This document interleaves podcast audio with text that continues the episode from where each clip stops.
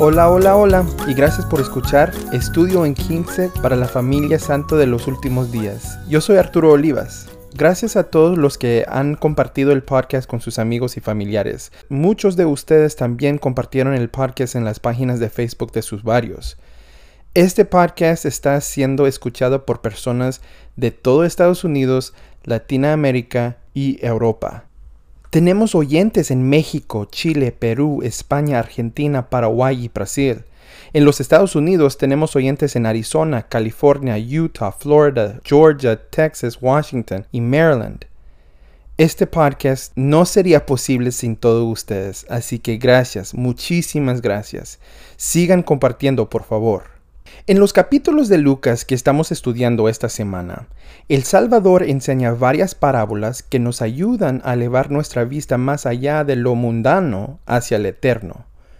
La primera de estas parábolas es la parábola del rico insensato.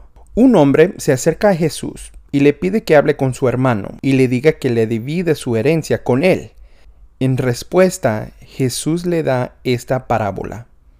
Y les refirió una parábola diciendo, las tierras de un hombre rico habían producido mucho. Quiero parar aquí. Jesús, en lugar de decir que los esfuerzos del hombre produjeron muchos frutos, reconoce que era el terreno. Esto prepara el escenario para el mensaje que está tratando de compartir. Sigamos leyendo. Y él pensaba dentro de sí diciendo, ¿qué haré? Porque no tengo dónde guardar mis frutos. Y dijo, Esto haré Derribaré mis alfolíes y los edificaré mayores, y allí guardaré todos mis frutos y mis bienes, y diré a mi alma, Alma, muchos bienes tienes almacenados para muchos años, descansa, come, bebe, diviértete. Pero le dijo Dios, Necio, esta noche van a pedir tu alma, y lo que has guardado, ¿de quién será? Así es el que hace para sí tesoro y no es rico para con Dios. Hay tres puntos claves para sacar de esta parábola. La primera es que el hombre rico estaba en una posición perfecta para ayudar a otros y dar libremente, pero estaba más preocupado por el almacenamiento de sus tesoros en lugar de usarlo para ayudar a otros. ¿Es malo ahorrar y prepararse para el futuro? Por supuesto que no ciertos tesoros de la tierra son necesarios para nuestra salvación temporal, ya que tenemos que comer, vestirnos y refugiarnos para sobrevivir. No hay condena por mantenernos a nosotros mismos y a nuestras familias. El problema es cuando nuestra búsqueda de las cosas mundanas ocupa el lugar de los tesoros eternos y nos convertimos en un hombre rico que no tenía nada que mostrar en su vida cuando llega el momento de morir. El elder Jeffrey R. Holland, a los graduados de la Universidad de Brigham Young en Idaho en 2005, enseñó, recuerda que al final Dios buscará solo las manos limpias, no las manos llenas. La segunda clave es la actitud del hombre rico. La traducción en inglés de esta parábola se lee de manera un poco diferente, debido al significado inferido en la conjugación en español. Déjame que te lo lea de la forma en que se está traducido en inglés. Empezando en versículo 17 de Lucas 12, dice, Y él pensaba dentro de sí, diciendo, ¿qué haré yo? Porque yo no tengo donde guardar mis frutos. Y dijo, esto haré yo. Yo derribaré mis alfolíes y los edificaré mayores, y allí yo guardaré todos mis frutos y mis bienes. Y yo diré a mi alma, alma, muchos bienes tienes almacenados para muchos años. Descansa, come, bebe, diviértete. Este hombre rico tenía un problema con el orgullo utilizó la palabra o su conjugación yo seis veces y las palabras mis o mi cinco veces. Él no da reconocimiento ni gratitud a Dios por su éxito. Es importante recordar lo que el Señor dijo en Deuteronomía 8, versículos 17 a 18. Y digas en tu corazón, mi poder y la fuerza de mi mano me han traído esta riqueza sino acuérdate de Jehová tu Dios, porque Él te da poder para hacer riquezas, a fin de confirmar el convenio que juró a tus padres, como en este día. El profeta Ezra Taft Benson, en su discurso hito titulado Cuidaos del orgullo, enseñó lo siguiente. Los orgullosos hacen de toda persona su adversario, oponiendo a los demás su intelecto, opiniones, trabajos, posiciones, talentos y otros valores mundanos. Según las palabras de C. S. Lewis, el orgullo no encuentra placer en poseer algo, sino en poseerlo en mayor cantidad que el vecino. Lo que nos enorgullece es la comparación, el placer de colocarnos por encima de los demás. Una vez que desaparece el elemento de competencia, el orgullo deja de existir. El tercer punto clave es el último versículo. Así es el que hace para sí tesoro y no es rico para con Dios. ¿Cómo podemos ser ricos para con Dios? Primero requiere la comprensión que se encuentra en versículo 20 de Lucas 12. Y lo que has guardado, ¿de quién será? Todo lo que tenemos y todo lo que logramos es gracias a nuestro Padre Celestial. Es interesante que el hombre rico se diga a sí mismo que lo ha hecho bien, pero lo que más importa es lo que Dios piensa de nosotros. Alma le dijo a su hijo Coriantón en Alma 39:14. No busques las riquezas ni las vanidades de este mundo, porque he aquí no las puedes llevar contigo. Hay algunas cosas que sí puedes conservar, que ni siquiera la muerte puede quitarlas.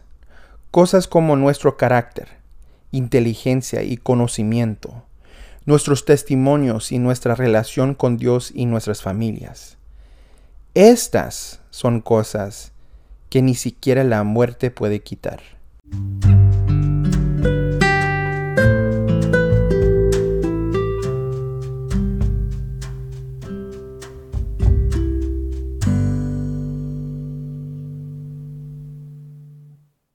Cuando el Señor comparte parábolas consecutivas, como lo hace en el capítulo 15 de Lucas, lo hace para que podamos comparar lo que es diferente y ver lo que es similar.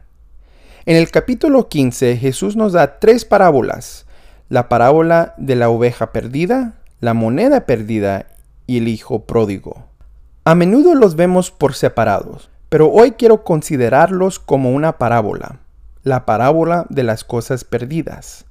Cada parábola habla sobre algo o alguien perdido, pero lo que es único en cada una de estas parábolas es la razón de su pérdida. La oveja perdida se perdió debido a su propio descuido e ignorancia. La moneda perdida se perdió debido al descuido e ignorancia de otra persona. El hijo pródigo se perdió debido a la desobediencia voluntaria.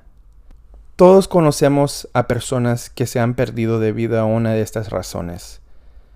Quizás conocemos a alguien como la oveja perdida, que no ha sido bendecido con la plenitud del Evangelio, y las decisiones que toman no son las mejores, simplemente debido a su falta de conocimiento. Tal vez conocemos a alguien como la moneda perdida, que ha caído debido a los actos o palabras de otra persona o líderes que han sido descuidadosos o ignorantes. O tal vez conocemos a alguien como el hijo pródigo, que voluntariamente ha decidido elegir otro camino y desconocer completamente su conocimiento del Evangelio obtenido en la iglesia, en el hogar y a veces incluso en una misión. Tal vez conocemos a alguien así, o tal vez sea nosotros mismos.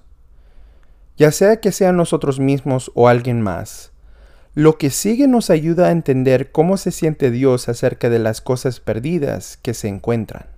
¿Qué es lo similar en todas estas parábolas? Una cosa similar es, por supuesto, algo de gran valor se perdió. Pero escucha la reacción cuando se encuentra la cosa perdida. En la parábola de la oveja perdida. Y cuando llega a casa, reúne a los amigos y a los vecinos diciéndoles, Alegraos conmigo, porque he hallado mi oveja que se había perdido. En la parábola de la moneda perdida. Y cuando la encuentra, reúne a las amigas y a las vecinas diciendo, Alegraos conmigo, porque he hallado la dracma que había perdido. Y con el hijo pródigo. Pero el padre dijo a sus siervos, Sacad la mejor ropa y vestidle, y poned un anillo en su mano y sandalias en sus pies, y traed el becerro gordo y matadlo, y comamos y hagamos fiesta, porque este mi hijo muerto era y ha revivido, se había perdido y ha sido hallado. Y comenzaron a regocijarse. No importa la razón, no importa lo lejos que estés perdido. En el momento en que regreses, no solo el Señor se regocijará, sino que invitará a otros a regocijarse con Él. En el himno número 139, Ama al pastor las ovejas, se explica el amor que el buen pastor tiene por sus ovejas, pero también nos enseña cuál debe ser nuestra actitud en la cuarta estrofa. Haznos obreros fervientes, llénanos de tu amor, por las ovejas perdidas de tu redil, buen Señor. Si vamos a ser obreros fervientes llenos del amor del Señor por las ovejas perdidas, nosotros también deberíamos alegrarnos cuando vemos que alguien regresa y se arrepiente. En lugar de chismear y preguntar por qué alguien no está tomando la Santa Cena o por qué ha dicho que no puede hacer una oración en las clases, debemos regocijarnos porque están tomando las medidas necesarias para regresar. Al igual que el padre en la parábola del hijo pródigo, quien se regocijó y corrió hacia su hijo cuando aún estaba lejos, nosotros tampoco necesitamos esperar hasta que alguien esté de nuevo en plena actividad antes de que nos regocijemos en su progreso. En el momento en que los vemos dar el primer paso hacia atrás, deberíamos correr hacia ellos y echarnos sobre su cuello y besarles. Gracias por escuchar Estudio 15. Este episodio ha sido escrito, producido y presentado por Arturo Olivas con la ayuda de Jesús Olivas. Nuestra música se llama Happy Whistle por scarholmesmusic.com. Nos puedes seguir en Instagram, Facebook y Twitter en la página Estudio 15. Este podcast está disponible en Apple Podcasts, Google Podcasts, Spotify y Anchor. Salimos con un episodio cada lunes. Si les gustó, por favor suscríbense y escribe una reseña en Apple Podcast. También les invito a compartir este episodio con sus amigos y en las redes sociales. Gracias por escuchar.